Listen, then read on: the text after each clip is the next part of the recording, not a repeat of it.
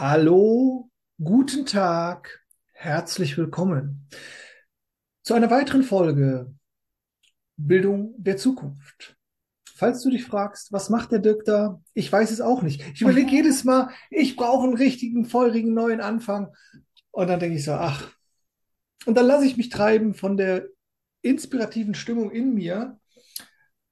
Und dann gucke ich der Jennifer ins Gesicht und dann denke ich so, was die jetzt wohl gerade denkt. Jennifer, schön, dass du da bist. Was denkst du?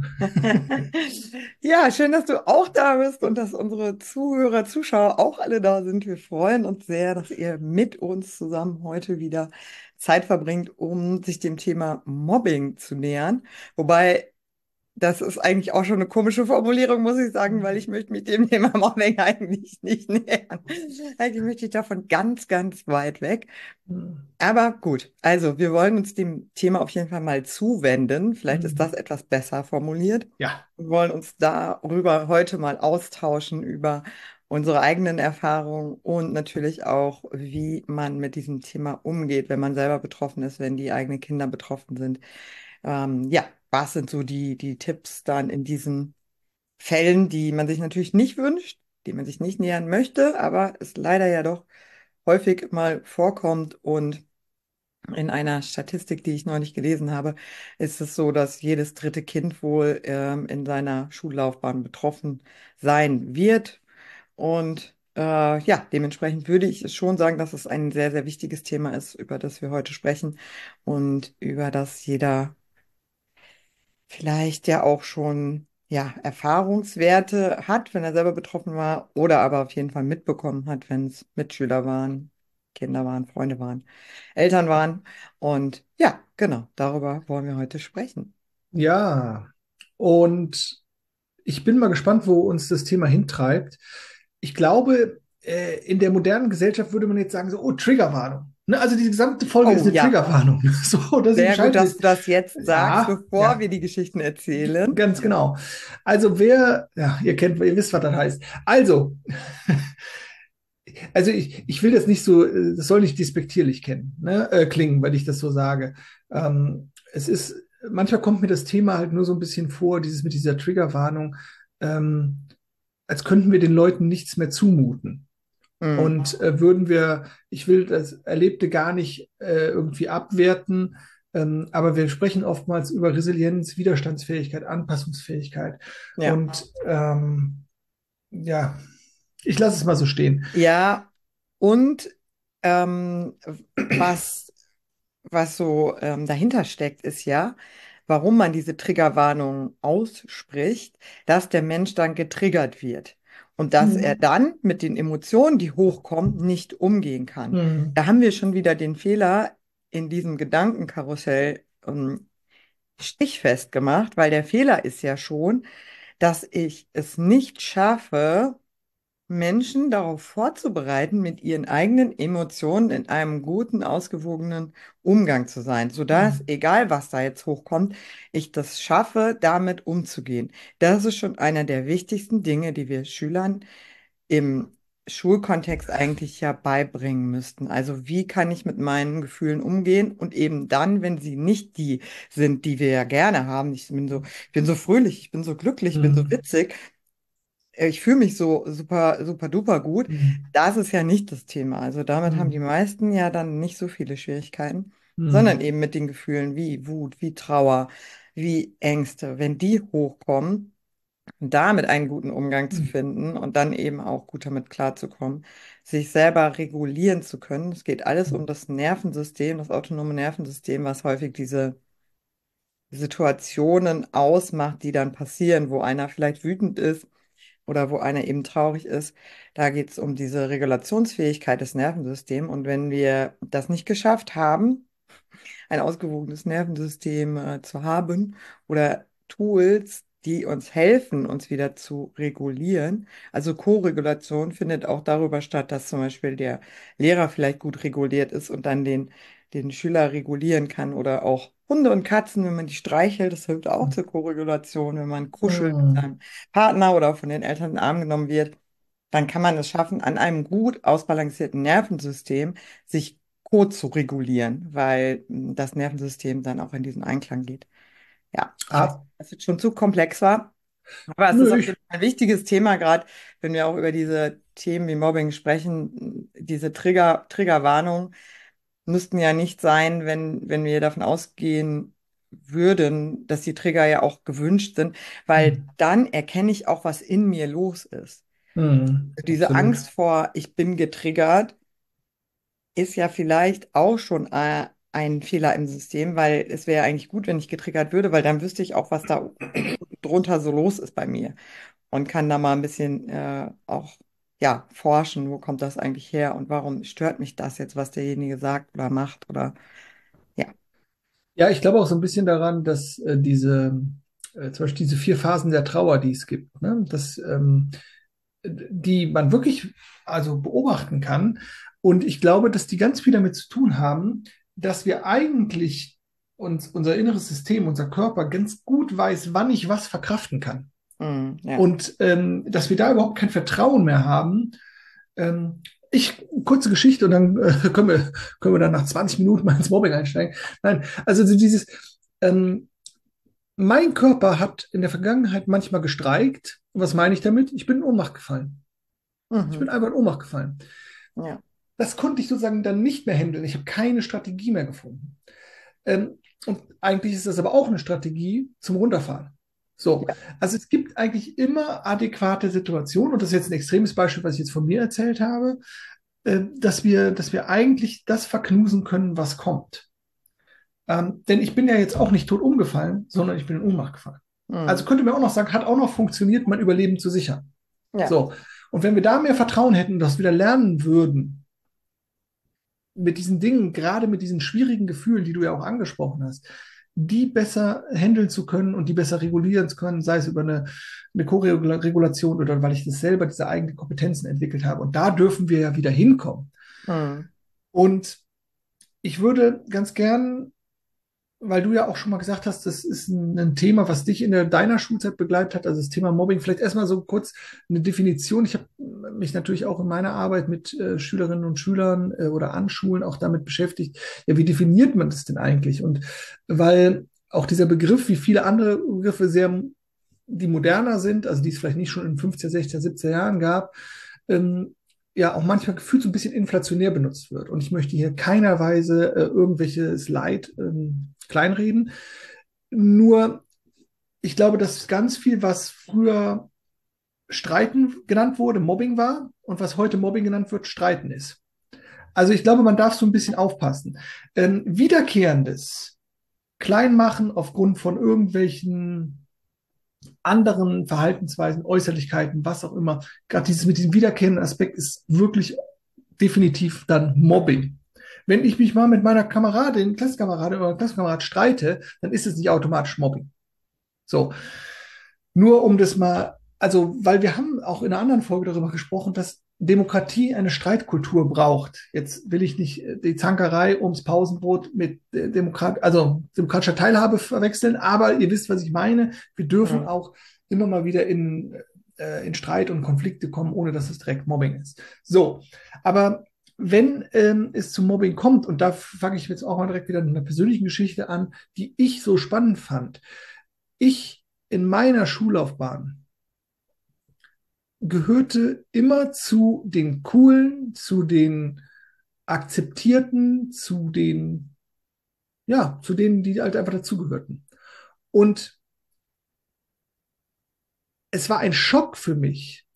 Ich war erst auf der Realschule und als wir dann zehnjähriges Realschulnachtreffen hatten, da sagte einer meiner ehemaligen Mitschüler, Shoutouts gehen raus an den Sascha. Ich weiß nicht, ob er den Podcast hört, aber ist egal. So, sagte Dirk, du warst auch einer von denen. Und also wir hatten so über das Thema Ausgrenzung, Mobbing gesprochen und ich, ich war geschockt, weil ich das in meiner Wahrnehmung überhaupt nicht so wahrgenommen habe. mm, Und also es war wirklich so. Und also ich habe mich dann im Gespräch, also ich habe mich entschuldigt, aber ich habe auch sozusagen gesagt, ich war mir dessen nicht bewusst und dann haben wir uns ein bisschen darüber ausgetauscht. Und mm, ähm, also es gibt einen riesen Unterschied zwischen Sender und Empfänger, wie es das oftmals gibt, aber ja. ähm, äh, ja, es ist einfach, es, das war sozusagen das erste Mal, dass ich das, ähm, oder was das erste Mal, da, wo ich wieder so realisiert habe, ja, ja, das, das bestimme nicht ich. Auf der Genau, anderen Seite heißt es aber die auch, Wahrnehmung an des Gegenübers, ne? genau, aber auf der anderen Seite äh, ist es halt, also darf man das auch immer wieder ausgleichen oder darf man da sich wieder austauschen? Also wenn ich Guten Morgen wünsche und dann sagt jemand, ja, du hast mich gemobbt, weil du mir Guten Morgen wünschst, ist natürlich auch nicht so. Also Hm. ähm, es, äh, wir dürfen halt gucken, welche Wahrnehmungen, äh, welche Geschichten, welche Ja, Erlebnisse prallen da aufeinander. ja. Und ähm, ja, das Ja, erstmal so als Einstieg von meiner Seite. Und weil du es eben gesagt hast, nochmal von der, von der Definition her, also wirklich im soziologischen Sinne sagt man halt, ähm, Mobbing hat eine Komponente von entweder psychischer Gewalt, ne, oder auch das wiederholte und regelmäßige ähm, seelische Schikanieren. Also entweder habe ich eine physische Gewalt, die eine Verletzung eines Menschen ähm, ausmacht, oder eben durch diese, ja, verbal kann das sein, ne? Oder in irgendeiner Weise, wo die psychische Gewalt, ne? Also psychische Gewalt im Sinne von, meine Psyche ist belastet von der Situation und kann mit dem, was mir da von außen angetan wird, nicht umgehen. Ne? Und das ist vielleicht auch nochmal wichtig, dass man eben da, ja, zwischen unterscheidet, was passiert gerade und diese psychische Gewalt eben davon abhängt, wie es derjenige empfindet. Also für mich kann jetzt vielleicht was schon als psychische Gewalt wahrgenommen werden, ähm, was du vielleicht jetzt nicht so dramatisch findest. Das ist, ja, mein Gott, das ist doch jetzt Kinkerlitzchen. Darüber hast du dich Hm. jetzt irgendwie aufgeregt oder das hat dich jetzt wirklich verletzt und tief getroffen. Und ja, um das vielleicht mal so ein bisschen deutlich zu machen, ähm, ich kann ja so ein bisschen aus meinen, meinen Situationen mal schildern und ähm, tatsächlich auch einer der Hauptpunkte war immer meine eigene Auseinandersetzung damit, ist das denn überhaupt so schlimm gewesen? Also dieses eigene auch Hm. runterspielen. Hm. Also bei mir waren das so Situationen, wo Mitschüler zum Beispiel ähm, mir im Bus Kaugummi in die Haare geklebt haben. Also die haben hinter Hm. mir gesessen und haben dann Hm. während der Busfahrt es witzig gefunden, ihren gekauten Kaugummi bei mir ins Haar zu kleben. So, oder die sind an der Bushaltestelle immer auf meinen Füßen rum rumgesprungen. Also man hat sich auf den Fuß gestellt und zieht dann so an einer Seite, auf der anderen Seite steht Hm. jemand anders.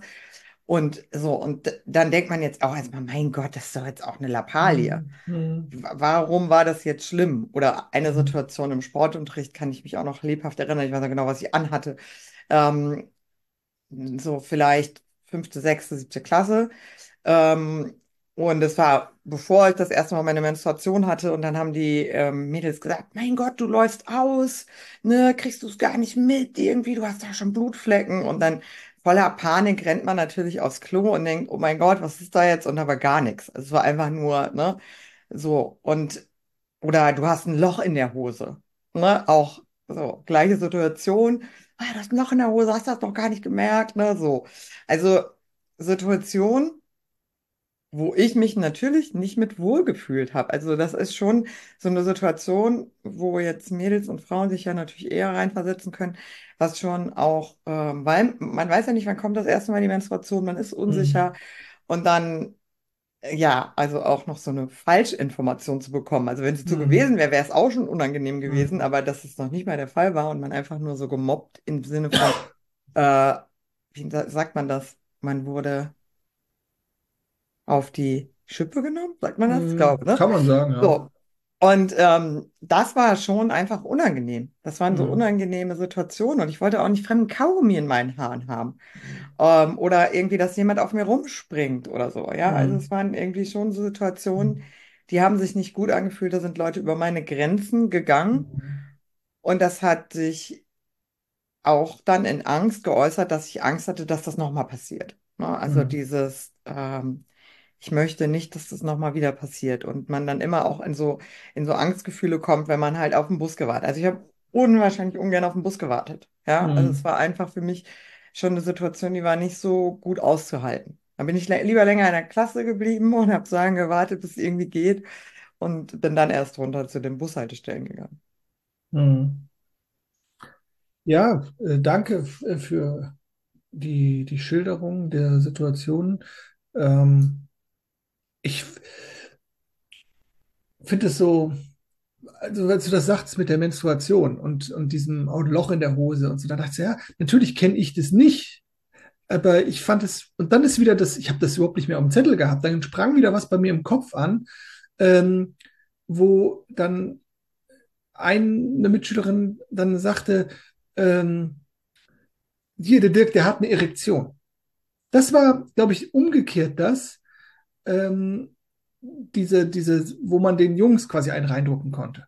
Mhm. Weil diese Scham, die auf der, auf der Mädchen-Frauenseite, glaube ich, ist so dieses Thema äh, Menstruation, man sieht was, man ist unrein, all das, was vielleicht einfach so übertragen wurde von irgendwie der Ursünde E- Evas, ich habe keine Ahnung, ich bin da nicht so, aber so dieses, äh, das ist unrein. Ähm, oder, oder dass halt Männer ähm, äh, dass man sich für eine Erektion schämen muss oder so. Also dieses, diese ganzes, dieses Schambehaftete auf beiden Seiten, dieses, ähm, diese Moral, die da auch so mitschwingt oder, oder was richtig oder was falsch ist, das mir auch so gerade. unkontrollierte Körper, ähm, Körperzustände, weil man hat ja Hm, keinen direkten Einfluss darauf. Also ich kann ja nicht sagen, ne, ähm, da soll jetzt bitte nichts aus mir rausfließen, Ja, ja, oder ich ja, habe jetzt bitte keine Erektion. Das würde ja nichts bringen. Also ja. ähm, jedenfalls in meiner Vorstellung, ich weiß nicht, ob man Hm, da so bewussten Einfluss drauf hat, das musst du hm, besser wissen, aber hm, grundsätzlich geht es da ja um, um Körpervorgänge, die man eben jetzt nicht so gut kontrolliert. Es ist genauso wie, ich werde rot. Das hm, ist auch immer der Fall gewesen. Also ich habe hm, immer wahnsinnig so feuerrotes Gesicht bekommen oder geschwitzt. Ich habe auch immer richtig krass geschwitzt. Also mir lief teilweise so die Schweißperlen. das war mir so unangenehm. Hm, Desto unangenehmer, glaube ich, mir das war, desto mehr habe ich geschwitzt. Weil, ne, hm, also das, der Körper hat dann noch mehr Schweiß, Angstschweiß, glaube ich, heißt es auch, hm, produziert, äh, weil ich es einfach weghaben wollte. Ja, hm, und ja, solche Si- Situationen, wo dann andere irgendwie noch lachen, ne, und sagen, hm, ah, bist jetzt wieder rot geworden, du schwitzt wie so ein, weiß ich nicht was, hm, Puma. Ähm, keine Ahnung, ob Puma überhaupt schwitzen, aber wurscht. Ähm, so Situationen, wo man, wo man sich halt einfach unwohl fühlt, ne, für, für das, was da gerade passiert mit einem, mit dem Körper, hm. mit den Mitschülern. Ja. Und wirklich Ja, auch immer wieder diese, dieses eigene Hinterfragen. Ja, war das denn jetzt wirklich so schlimm? Stellst du dich nicht auch ein bisschen an? Kannst du hm, nicht einfach mitlachen? Kannst du hm, nicht einfach so tun, als wäre das jetzt äh, egal? ja, Und das war wirklich auch meine ähm, Strategie, weil wir haben ja eben auch schon darüber gesprochen, hm, mit welchen Strategien geht man damit um? Und eine ist eben die, auch die, die Verdrängung. Und ich habe das wirklich verdrängt und habe dann wirklich so getan nach außen, als wäre es mir egal. Also ich habe wirklich zu Hause gesessen auf der Bettkante meiner Eltern und habe fürchterlich geweint und das war wirklich schlimm. Und ich habe gesagt, ich will nicht mehr in die Schule. Und meine Eltern haben gesagt, Mensch, versuch doch einfach mal, tu mal so, als wäre dir das egal, dann hören die schon auf. hm, Und als Kind glaubt man ja einfach den Eltern. Die werden schon wissen, was hm, die sagen. Also hm, mache ich das. Ich tue einfach mal so, als wäre das egal und die hören schon irgendwie auf. Und ich glaube, die haben auch aufgehört. Also vielleicht hat diese Strategie sogar funktioniert. hm, Ab einem gewissen Zeitpunkt hat es nachgelassen. Vielleicht war ich auch langweilig. Vielleicht hatten die dann ein anderes Opfer. Ähm, ich weiß es nicht, woran es lag. Aber was passiert ist in mir, dass ich das so verdrängt habe und immer getan habe, so nach außen, als wäre alles okay, hat sich auf alle meine Lebensbereiche übertragen. hm. Und Ja, dementsprechend war es dann einfach nicht so eine gute Strategie, muss ich jetzt rückblickend sagen, hm, weil es wäre schon an vielen Stellen wichtig gewesen, den eigenen Schmerz auch zu zeigen und zu kommunizieren und zu sagen, das ist nicht okay, was ihr da macht. hm. Es ist eine super weit verbreitete Strategie. Und ähm, auch nochmal, ähm, auch so aus der Perspektive jetzt ja deiner Eltern, ne, zu sagen, okay, die haben das bestmögliche Angebot gemacht, was sie konnten. Mhm. Ne? Ja. Und ähm, weil das soll ja bitte auch nicht falsch verstanden werden, das, das ist, wir aus allen Wahlmöglichkeiten treffen wir die für uns beste. Das ist so. Mhm. Und ähm, das heißt nicht immer, dass es die beste ist, aber ähm, und als Betroffener geht man halt oft halt auch genau in diese Strategie rein. Ja. Ah, man findet es total scheiße, überhaupt nicht witzig, aber man geht so rein, ah, man lacht halt drüber, ja, funny, ne, so. Ja. Und ähm, macht es klein und ähm, versucht eine Lösung zu finden, aus dieser Situation rauszukommen, dass es nicht wieder passiert. Und man, man weil man darf sich ja das immer so, man, man diese, sich das bewusst zu machen. Mhm. Wir versuchen Lösungsstrategien zu finden. Immer. Ja. Und äh, ganz vieles hat schon nicht geklappt. Die hören nicht auf. Ich habe es ignoriert. Ich habe das Kaugummi in mein Haar. Ich habe gesagt, lass das. Dann haben sie es nicht sein lassen. Ich habe es ignoriert. Sie haben es nicht sein lassen. Also wir versuchen ganz viele Lösungen zu finden. Und wenn es nicht funktioniert, dann ja, dann lachen wir halt mit. Ist wieder eine Lösungsstrategie. Mhm. Und, ja. ähm, und ich meine, wir werden da äh, definitiv ja auch im Umsetzungsimpuls äh, oder werde ich auch, oder grundsätzlich, für mich gibt es eine Null-Toleranz bei sowas. So null. Ne? Mhm. Und ich glaube leider, oder das ist von meinem Erleben auch, dass das super schwer ist umzusetzen, weil es auch einfach unheimlich viel Arbeit macht, äh, da immer wieder reinzugehen ähm, und aufzuzeichnen, welche Mechanismen dahinter stecken und da eine Grenze zu setzen. Ja. Aber das ist so immens wichtig, weil wir den jungen Menschen ne, oder in der Vergangenheit dir einfach da ähm, die Unterstützung geben können, die sie selber noch nicht finden. Sie sehen die Lösung nicht, sie finden sie nicht. Weil natürlich auf so einer ähm, jetzt erwachsenen kognitiven Ebene kann ich sagen, ähm, äh, unbewusst sendest du ein Signal aus, welches die Täter als Schwäche wahrnehmen und ihr Raubtierinstinkt und mit dir dich zum Opfer machen. Macht dich das sozusagen, also bist du jetzt schuld daran? Natürlich nicht. Ne? Aber zu sagen, hey, Brust raus, klare Grenzen sagen, Stopp sagen, all das, was man heute sozusagen in diesem ähm, beim Thema Mobbing so beibringt, das ist total richtig. Mhm. Ne? Ähm, und aber das ist halt einfach schwer in der Situation umzusetzen und zu erkennen und zu machen. Deswegen ist es immer ganz wichtig zu sagen, all die, die Mobbing erfahren, die trifft keine Schuld. Ja.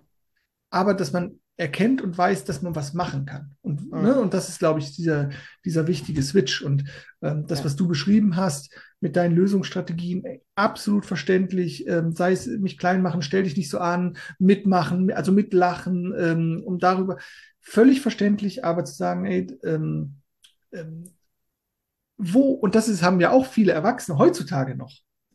Ja. Meine Schwester sagte das mal, die ist, äh, ist äh, Dozentin an der Uni. Sie guckt sich manchmal im Raum um, wenn irgendwas ist, was, was, sie, was sie noch triggert oder was nicht ähm, rund läuft und fragt, wo ist der Erwachsene, der das hier regelt? Und dann sagt er, ach, mit meinen Mitte 40 Jahren, das bin ja ich. so.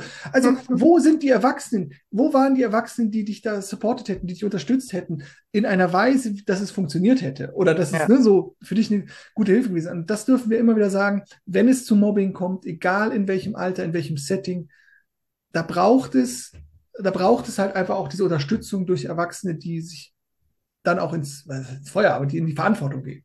Ja. Ja, und das, äh, dass man wirklich auch gut erkennen kann, wenn die Eltern solche Tipps geben, dass sie es selber ja auch nicht anders erlebt haben. Also ich mache meinen Eltern da gar keinen Vorwurf draus, weil ich weiß, dass die selber in ihren Erfahrungen auch genau diese Art von Unterstützung bekommen haben und dass es auch deren Strategien sind. Also ich kann ja auch nur das an meine Kinder weitergeben, was ich selber auch für mich als funktionierende Strategie auch erlebt habe. Und wenn ich selber keine Eltern hatte, die mich unterstützt haben oder die sich vor mich gestellt haben, dann wird es mir als Elternteil auch schwer fallen. Dann werde ich vielleicht auch eher sagen, okay, jetzt ähm, ja, beiß dich da durch oder tu so, als wäre nichts oder so. Ja, also das ist ja ein trauriges Spiel, in dem die Dinge ja auch dann einfach so weitergegeben werden, wie man es selber dann erlebt hat. Und dann einfach zu sagen, hey, jetzt durchbreche ich das und jetzt bin ich anders für meine Kinder da, weil ich es jetzt auch anders gelernt habe, auch wenn ich es jetzt nicht von meinen Eltern gelernt habe. Aber natürlich habe ich in jahrelanger Therapie dann anders gelernt und durfte dann nochmal genauer hinschauen und habe dann schon erkannt, dass das jetzt nicht mein Fehler war und dass es vielleicht sinnvoller gewesen wäre, auch zu weinen oder das Gefühl auch wirklich zu zeigen. Vielleicht hätte es dann die anderen doch auch ähm, zum Stoppen bewegt, ne? wenn sie mhm. gesehen hätten, was es wirklich in mir auch ausgelöst hat. Ne? Wenn ich nach außen hin Pokerface mache und so mhm. tue, als wäre das nichts, denken die vielleicht auch, ach ja, ist ja auch nicht so schlimm, was ich da mache, kann ich weitermachen, weil hat die Person ja gar nicht irgendwie berührt. Ne? Und dann wirklich auch diesen Mut zu haben, die eigenen Gefühle zu zeigen und den Schmerz auch nach außen deutlich zu machen ähm, und weg von diesem so ein fürchterlicher Spruch, ähm, auch natürlich politisch nicht mehr korrekt, aber Indianer kennen keinen Schmerz, ne? Und tu Mhm. einfach so, als wäre nichts. Und ähm, jetzt heul hier bloß nicht rum oder so, ja. Mhm. Und doch, heul Mhm. rum, ne? Zeig deine Gefühle und lass die anderen daran teilhaben. Und ich glaube ganz fest daran, der Mensch ist grundsätzlich ein mitfühlendes Wesen. Also Mitgefühl ist etwas, mit dem wir wirklich geboren werden. Und ähm, wenn wir nicht ganz viele schreckliche Erfahrungen machen in unserem Leben, wo das Mitgefühl dann einfach verloren geht, dann haben wir das eigentlich schon, diesen Zugang zu Mitgefühl.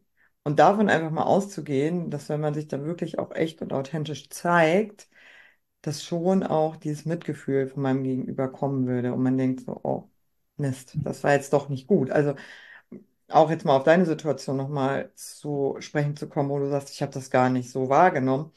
Vielleicht hättest du es wahrgenommen, wenn der andere auch das gezeigt hätte, was es mit ihm gemacht hat. Und der hat vielleicht auch nicht diesen Schmerz so wirklich deutlich gemacht, ähm, den er in sich gespürt hat, ne? Wo er sich jetzt Mhm. noch Jahrzehnte später dran erinnern kann. Und Mhm. das wäre wirklich wünschenswert, wenn man sagt, hey, ja, null Toleranz für Mobbing. Und bitte immer auch darüber sprechen, die Gefühle zeigen, da authentisch ehrlich sein, ist der Schlüssel, um ja, da auch etwas zu verändern, ne, langfristig. Mhm. Würdest du denn sagen, mh, weil ich finde es natürlich super wertvoll, äh, das von dir jetzt zu hören als, als betroffene Person, ähm, also ich, in meinem Kopf ist es so gerade so, dass ich denke, ja, ich glaube, das ist total wichtig. Plus auch Grenzen setzen. Weil ich glaube, ähm, eine aufgeputschte, ähm, äh, roten, hormongetriebene Gruppe kann halt auch sein wie ähm, eine Gruppe Schakale, die seit drei Monaten nichts gegessen haben. Hm. Also, weil dieses, diese, was wir hier hinter diesem Mobbing verstehen dürfen, ist ja das Ausagieren eigener emotionaler Unzufriedenheit oder Unzulänglichkeit an anderen, die schwächer sind, damit ich es selber wieder nicht fühlen muss. Also ich projiziere sozusagen äh, oder lagere das, was bei mir nicht gut ist, woanders aus, weil mit denen kann ich es ja machen.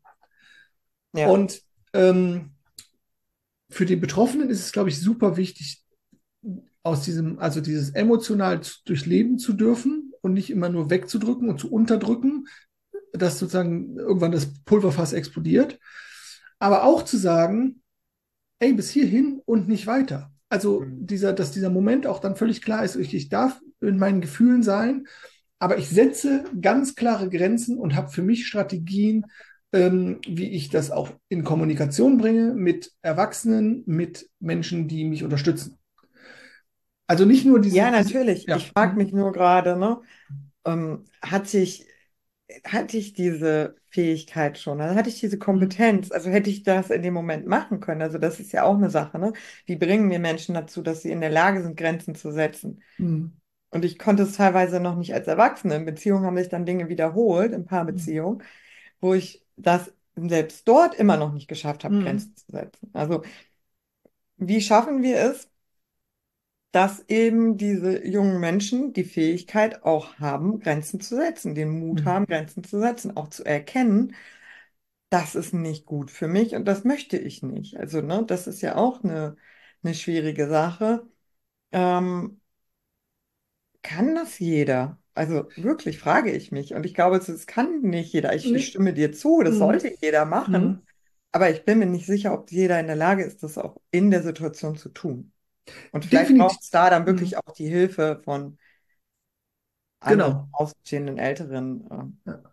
Definitiv. Ähm, und deswegen habe ich das in Kombination gesagt. Also je nachdem, wie die Kompetenzen dann schon aktiviert sind oder was ich gerade leisten kann, ist es Hm, halt, hey, ich kann hier gerade keine Grenze setzen, hm. aber ich gehe an eine Vertrauensperson. Ich darf mir Hilfe holen. Ich muss das nicht alleine durchstehen. Ja, Also wenn ich das gerade nicht kann, also immer diese Kombination halt noch, ne? Also Grenzen setzen, Unterstützung und ja, sozusagen durchleben, diese drei Punkte zu haben. Und das ist, glaube ich, wichtig, weil ähm, äh, warum gehen die Menschen immer wieder in ihre gleichen destruktiven Muster? Und das ist jetzt egal, ob das sowas ist, ne, oder, oder ganz was anderes. hm. Ähm, ja, weil das immer noch bekannter ist, weil es immer noch vertrauter ist und weil sie eine Strategie gefunden haben und sei es noch der Rückzug, sei es das Kleinmachen, sei es es nicht wert sein, diese ganze Abwertung, was ja. immer noch eine Strategie ist, die auf jeden Fall ja, das überlebe ich, ich, ich sage das immer wieder, aber das ist so, so wichtig, diesen Mechanismus zu verstehen. Ich überlebe, egal wie scheiße es ist, auf guter Stelle, ich überlebe trotzdem. Mhm. Statt ins Ungewisse zu gehen und da lauert dann eventuell der Tod. Und, ähm, und das ist, glaube ich, das. Und äh, es ist einfach so immens wichtig, dass wir das sozusagen in dieser in, in der Schule oder im Bildungssystem und wo uns Mobbing begegnet, ähm, dass die Erwachsenen, die da ganz viel Verantwortung tragen, das erkennen, wo fängt es an, welcher Mechanismus steckt dahinter und das, das halt eben an die, also an die, an die Öffentlichkeit bringen, dass sie darüber sprechen, dass die das mhm. klar sagen.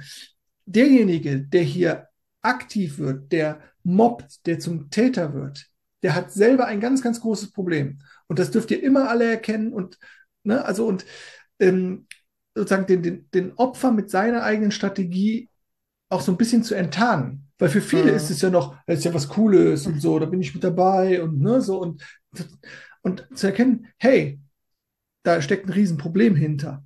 Ja. Und, und das ist das eine. Und auf der anderen Seite halt diese Strategien zu trainieren, wie setze ich Grenzen. Und hier gilt natürlich auch immer Strategien setzen, nicht in Stresssituationen, sondern das dürfen wir üben, wenn wir im normalen Lebensmodus sind und nicht im Überlebensmodus. Mit einem entspannten Nervensystem. ja.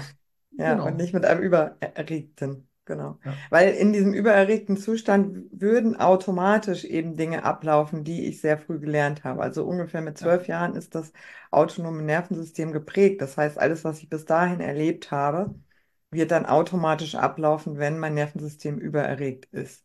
Also mhm. das heißt, wenn ich ähm, als Kind einen, einen Vater erlebt habe, der dann immer abgehauen ist und die Tür geschlagen hat, ne, dann werde ich das auch als System im Ner autonomen Nervensystem, es läuft autonom, ohne dass ich entscheiden könnte. Und dann werde ich auch diese ähm, Flucht wählen, als mein Mechanismus mit dieser stressigen Situation umzugehen.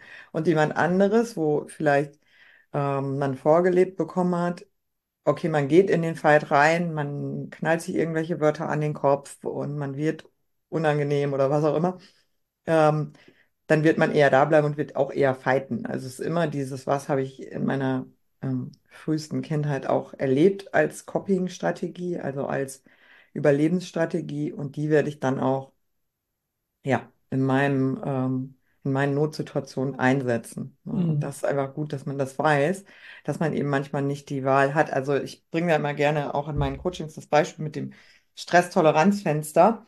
Es ist wirklich wie ein Fenster. Wenn ich von meinem Stresslevel in diesem Fenster bleibe, ist alles gut.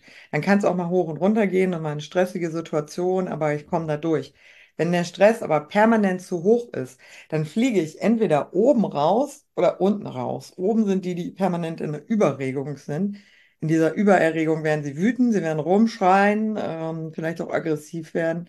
Und die, die nach unten rausfallen, das sind die, die werden lethargisch, die werden depressiv. Also die werden sich zurückziehen und ähm, das sind so diese zwei gängigsten Muster, wenn der Stress zu viel wird. Und das einfach auch mal zu wissen im Hintergrund, gerade mit diesen Situationen, was passiert, wenn ich halt im Mobbing bin. Also auch wenn ich meine Kinder beobachte ne, und bemerke so etwas, ne, dass mein Kind zum Beispiel sich immer mehr zurückzieht, wird lethargisch. Ja, dann hat es irgendwo zu viel Stress. In irgendeiner Art und Weise ist das der Ausweg raus. Ja, oder wenn mein Kind halt immer wieder ausflippt, wütend wird, rumschreit auch das, ne, eine ganz normale Reaktion für zu viel Stress. Ne? Und deswegen, ich glaube, dieser rote Faden auch bei unserem Podcast, da werden immer wieder diese Dinge auch deutlich, weil natürlich aus dieser Erfahrung, meiner eigenen Mobbing-Erfahrung und auch aus meinem eigenen Rausfallen immer aus dem Fenster, also ich habe auch, ich kenne beide Richtungen, mhm. ähm, habe ich aber auch irgendwann diese Ursachen erkannt. Und deswegen ist es so wichtig und so wertvoll, auch darüber zu sprechen, und äh, das nicht zu vertuschen oder zu verstecken. Also ich, ich spreche auch ganz äh, offen über meine Depressionen und spreche auch ganz offen darüber, dass ich auch oft in der Schule wirklich ausgetickt bin vor Schülern, mhm. weil es einfach zu viel war für mich. Mhm. Und dann auch nochmal diesen Loop zu dem, was ist jetzt schon Mobbing? diese persönliche Bewertung dessen, was zu viel ist. Das kann für mich jetzt was ganz anderes sein. Also für mich waren diese Situationen eben sehr, sehr ähm, stressend für mein System, wo ich gesagt habe, ich konnte dann gar nicht mehr gut auf den Bus warten oder so. Ja, also bestimmte normale Dinge wurden einfach dann schon mit Stress belastet. Und dann einfach zu wissen, ähm, das ergibt irgendwie einen Sinn, also was man da macht. Auch wenn das von außen natürlich mit Abwertung bestraft wird, die ist jetzt vor den Schülern ausgeflippt oder so. Für mein System war das aber wichtig, ich musste irgendwie diesen Stress ablassen. Der musste Mhm. irgendwie, der hat ja irgendwie zirkuliert in mir und irgendwie musste er raus. Aber wichtig ist der Moment, dass ich dann erkenne, für mich selber und jeder Einzelne für sich erkennt, was sind meine Stresslimits, also was kann ich an Stress ertragen und was ist eben too much und wo fliege ich dann aus diesem Toleranzfenster raus. Mhm. Und das kann eben sehr unterschiedlich sein. Und da kann Mhm. keiner was für. Also ich Mhm. habe dann oft auch gehört, ja, früher warst du belastbarer. Also was soll diese Aussage einem bringen? Ähm, nee, früher habe ich Dinge eher verdrängt. Und heute bin ich mir dessen bewusst, wo sind meine Grenzen und ich kommuniziere diese Grenzen, was dann nach außen vielleicht so scheint, wie man ist nicht so belastbar, aber in Wirklichkeit ist man einfach ehrlich. Und das wirklich zu erkennen, wo ist hier meine Grenze und dann eben halt auch zu lernen, das zu kommunizieren, das ist, glaube ich, sehr, sehr wichtig, dass man das sehr früh lernt, diese eigenen Grenzen zu erkennen und zu sagen, das ist mir zu viel, kann für dich okay sein, aber für mich ist das zu viel und ich möchte das nicht mehr. Mhm. Oh, das ist ein spannendes Thema. Ähm, ja, weil äh, dieses Grenzen, Grenzen setzen ist vielfach auch eine Überreaktion, glaube ich, von Menschen, ähm, die sie nie auf sich geachtet haben. Ja. Und ähm, das waren so ein paar Sachen, also wo ich, wo ich noch, glaube ich, eine kleine oder eine etwas andere Perspektive habe oder noch ein paar andere Gedanken mit reingeben will. Da kann keiner was für, hast du gesagt. Und dann denke ich so, ja, ja, aber wenn keiner was dafür kann, dann darf ich es auch nicht ausagieren. Also, weil etwas rauslassen ist total wichtig und richtig. Nur, wenn ich es gegen andere ausagiere, nochmals, wenn ich dein Beispiel aufgreife, wenn du laut geworden bist in der Schule, das war deine bestmögliche Lösungsstrategie. Würde ich das für Hm. richtig halten? Würde ich sagen, nein. Weil, ähm, wenn ich, also ich darf lernen, mit meiner Emotionalität umzugehen, die auch rauszulassen, aber nicht gegen andere. Und das ist, glaube ich, der wichtige Punkt, weil sonst kommen wir aus der Eskalations- und Gewaltspirale nicht raus. Und da fehlt den meisten eine adäquate Lösungsstrategie, Hm. woraus ähm, dann nämlich formuliert wird, ja, man muss es rauslassen. Ja, das muss man. Und das ist wichtig, aber nicht gegen andere. Und genauso dies mit dem Grenzen setzen. Also ähm, sich nicht mehr über die eigenen Grenzen gehen, ist Hm. wichtig und hilfreich. Ist jetzt der andere dafür verantwortlich? Würde ich sagen, nein. Weil man ja nicht weiß, wo die Grenzen sind. Ja. Sondern immer sozusagen diese, diese eigene Handlungsweise zu hinterfragen, was ist meine Intention? Hm. Möchte ich sozusagen, weil ich weiß, ich kann den anderen triggern, eine Grenze verletzen, dann bin ich selber mit mir nicht im Reinen, nicht im Frieden und gewaltvoll. Oder agiere ich sozusagen aus einer reinen Haltung heraus und es triggert jemand anders. Ja. Und, und das ist sowas, ähm, wo dann oftmals dieses, wir wachsen nur, wenn wir Grenzen überschreiten. Und jeder traumatisierte Mensch, und ich glaube, wir sind alle mehrfach traumatisiert, allein durch unsere Erziehung und ne, so. Ja. Ja, es ist wichtig, Grenzen zu setzen, aber es ist immer wieder wichtig, auch Grenzen zu überschreiten. Ja. Und das ist, glaube ich, Vielleicht so. dazu nochmal, Hm, ähm, weil ich ja gesagt habe, keiner kann was dafür.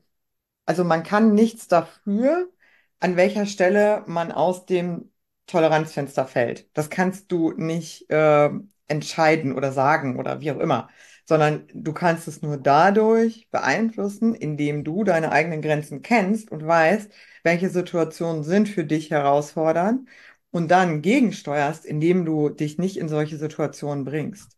Also, und das ist die Intelligenz, die die meisten ja nicht haben, weil die meisten nicht wissen, was ist hier für mich zu viel oder was sind vielleicht auch meine Stressoren, Ne? Also zu wissen, was ist jetzt auch das alles, was mich hier stresst und was dann zusammen akkumuliert, also auf einen Haufen trifft und dann ähm, diesen Ausraster oder sowas auslöst.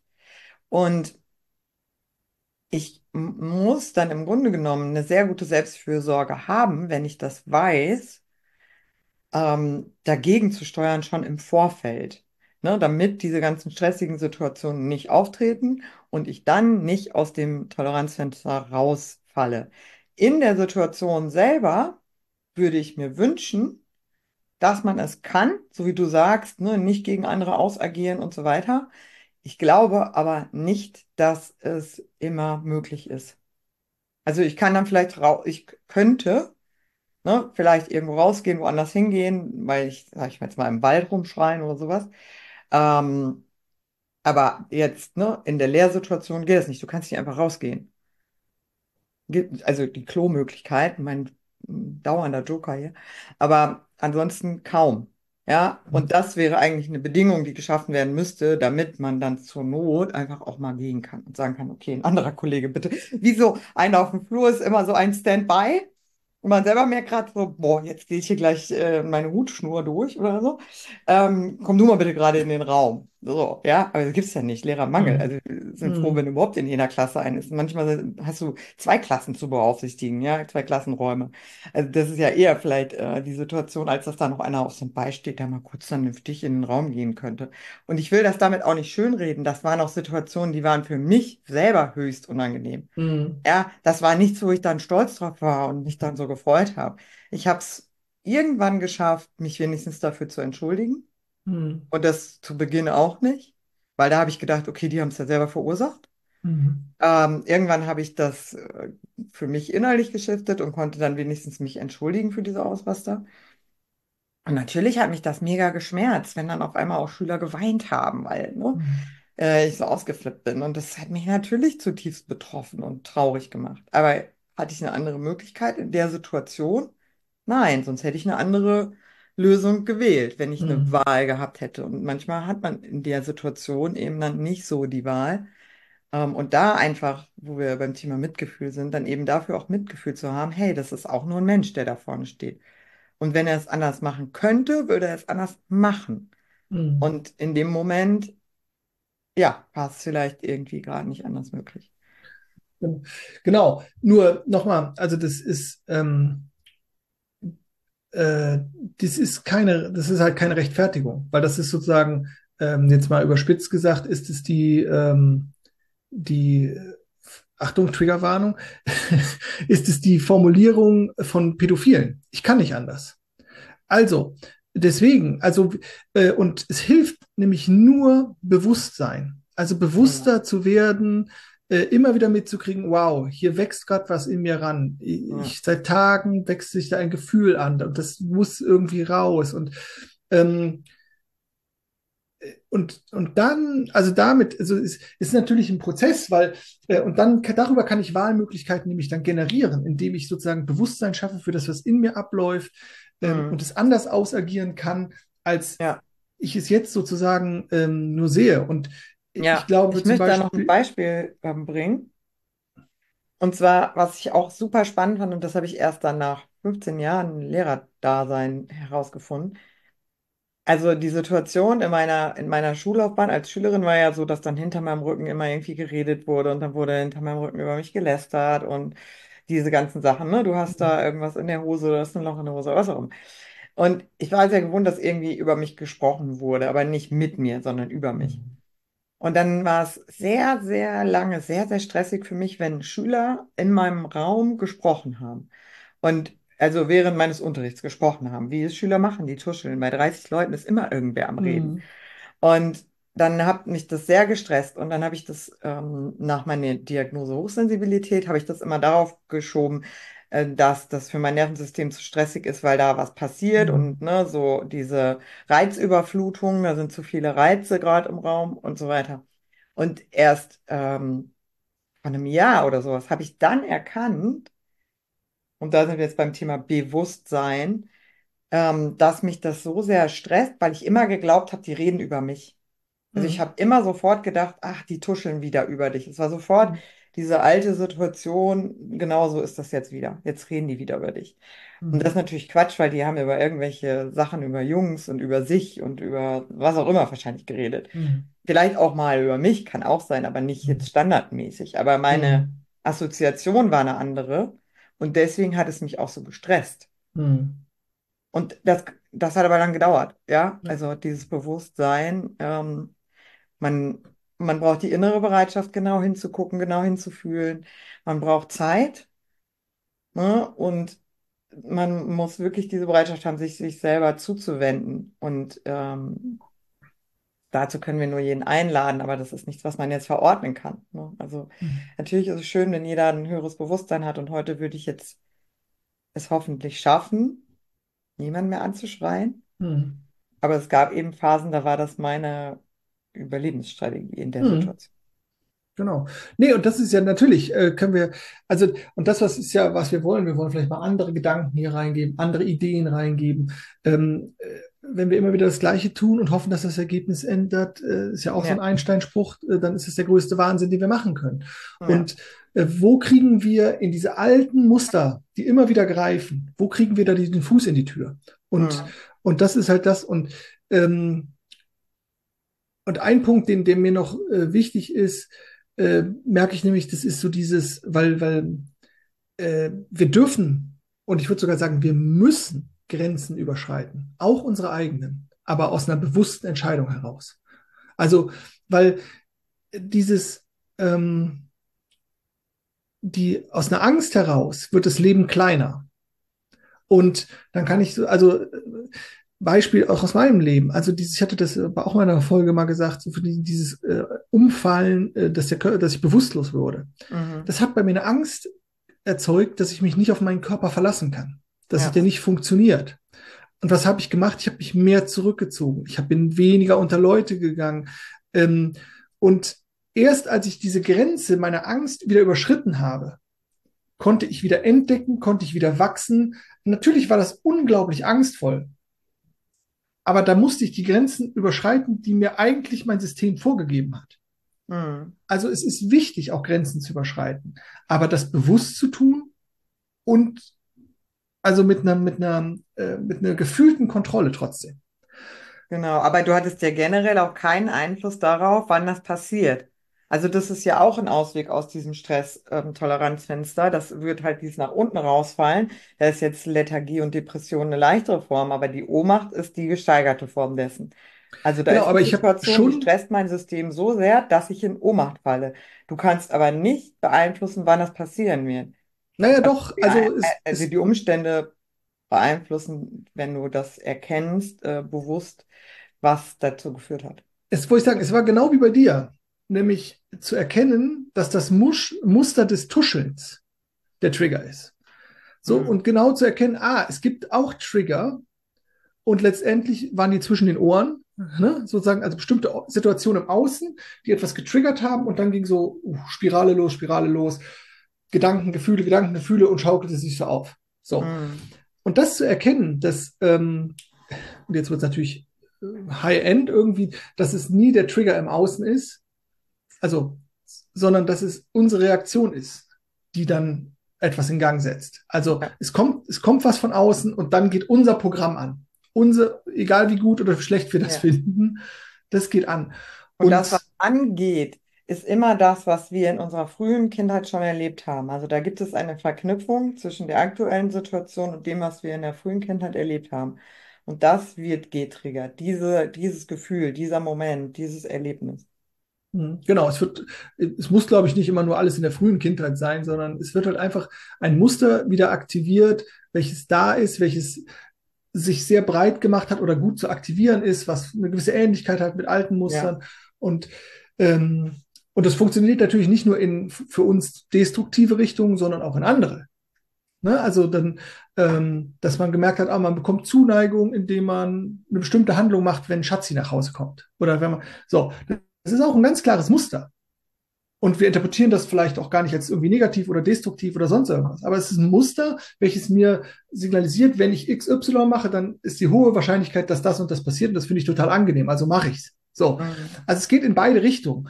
Und die Frage ist doch immer wieder, mit welchem Bewusstseinsgrad oder wie möchte ich aktiv mein Leben gestalten? Bin ich sozusagen das Produkt alter Muster oder breche ich da mal aus? Und das meine ich sozusagen auch Ja, mit diesem, hey, ich darf auch immer mal wieder meine Grenzen sprengen, neue Muster aktivieren und was, ja, was anders machen, was neu machen. ja. Und äh, ich glaube, das ist Genau, und so, Heilung ist ja auch immer möglich. Also das ist auch etwas, was ich wichtig finde an der Stelle, dass man sich auch den Traumata natürlich zuwenden darf, dass dann Heilung auch immer möglich ist. Und ja, jetzt gerade muss ich auch sagen, im, in dem letzten Jahr durfte ich da viele Schritte auch noch auf diesem Weg machen.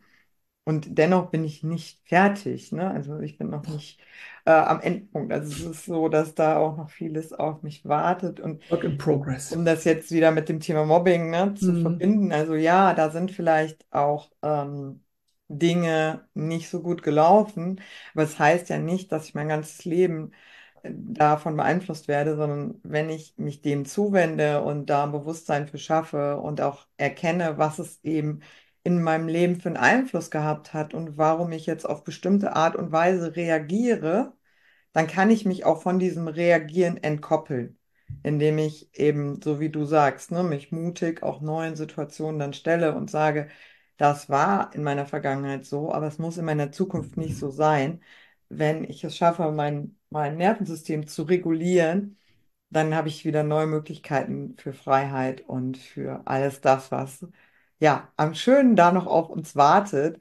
Und, Mhm. und was ich auch noch sagen möchte, dieses Mobbing führt auch dazu, dass man natürlich Mitgefühl und Empathie auf besondere Art und Weise auch entwickelt. Und dafür ist es natürlich auch gut. Also in meiner Arbeit als Coach ist das super wertvoll gewesen, diese Erfahrung, weil ich einfach natürlich auch mit so ganz vielen inneren Prozessen nicht nur theoretisch Bescheid weiß, sondern eben auch die Dinge selber durchlebt habe. Und damit habe ich natürlich eine ganz andere Möglichkeit, auch auf Dinge einzugehen und ähm, ja, da eine Hilfestellung und Unterstützung anzubieten, die jemand, der das nicht erlebt hat, ja auch nur theoretisch kann. Und das ist auch Mhm. noch was, was ich als ähm, positive Konsequenz für mich jetzt daraus ziehen konnte. Mhm. Ja, und nicht immer alles nur negativ zu sehen. Aber natürlich geht es ja hauptsächlich auch bei uns jetzt darum, dass wir dafür sensibilisieren wollten, wie unterschiedlich eben auch die Wahrnehmung ist, dass wirklich darauf ankommt, wie nimmt es die Person, die, die betroffene Person wirklich wahr und dann auch wirklich der Person entweder die Unterstützung zu geben, Grenzen zu setzen, ihr zu helfen, ähm, das auch zu beenden, die Situation zu beenden und auch Unterstützung zu geben, wie sie dann damit umgehen kann, weil das hätte mir, glaube ich, geholfen, wenn ich das damals schon bearbeitet hätte und es nicht noch 20, 30 Jahre ähm, mit mir rumgeschleppt hätte. Mhm. Im, im Ja. Verborgenen, bis es dann in, in diesen Bewusstseinszustand gekommen ist. Ja, ich würde sagen, also wahrscheinlich haben wir eine knappe Stunde voll gemacht. Und ich Es ist ein wichtiges Thema und es gibt darüber viel zu sagen. Genau so ist es. Also und mit all den Facetten und äh, vielleicht ähm, war das ja auch für dich, also für all die Zuhörenden oder Zuschauenden, auch wirklich ähm, gerade auch in der, in der Tiefe oder in der Breite auch, auch sehr gut. Und ich würde sagen, wir versuchen das im Umsetzungsimpuls ein bisschen zu, zu raffen, in Anführungszeichen. Und ähm, was nicht die Qualität äh, unseres Austauschs mindern soll, aber dass es ein bisschen, vielleicht noch ein bisschen greifbarer so mit den Strategien wird und ein bisschen, ja, das machen wir. ich bin Genau. Optimist. Ja, in diesem Sinne danken wir euch wieder fürs Zuhören, Zuschauen, Lauschen, dabei sein, gedanklich sich auch mit diesem Thema zu beschäftigen, denn es ist wirklich so ein wichtiges Thema und es betrifft so viele Menschen in unserer Gesellschaft und dementsprechend ist es toll, dass du dich dem zuwendest, dass du bereit bist, da hinzuspüren und vielleicht auch den Menschen mit Wohlwollen zu begegnen und sowohl den Tätern als auch den Opfern mit Wohlwollen zu begegnen. Denn jeder Täter ist irgendwo auch ein Opfer gewesen, sonst würde er jetzt nicht so ausagieren. Und dementsprechend, ja, kann uns Mitgefühl da wirklich weiterhelfen und den Mut auch Grenzen zu setzen, mit seinen Gefühlen einen ehrlichen inneren Austausch auch zu führen, sie da sein zu lassen, sie nicht immer wegzudrücken, sie zu verdrängen oder zu übertünchen mit Social Media oder irgendwelchen anderen Substanzen, ähm, ist wirklich unser Anliegen. Und deswegen schön, dass du heute dabei warst und dem ehrlichen Austausch von uns gelauscht hast. Bis zum nächsten Mal. Wir freuen uns wie immer über Fragen, Anregungen, eine 5-Sterne-Bewertung bei der Plattform, wo du uns hörst, folgst, ein Abonnement, das Teilen mit deinen Liebsten und alles, was du sonst noch dazu beitragen kannst, uns bei unserer Arbeit zu unterstützen. Wir danken dir von Herzen und wünschen dir einen zauberhaften Tag. Alles Liebe für dich.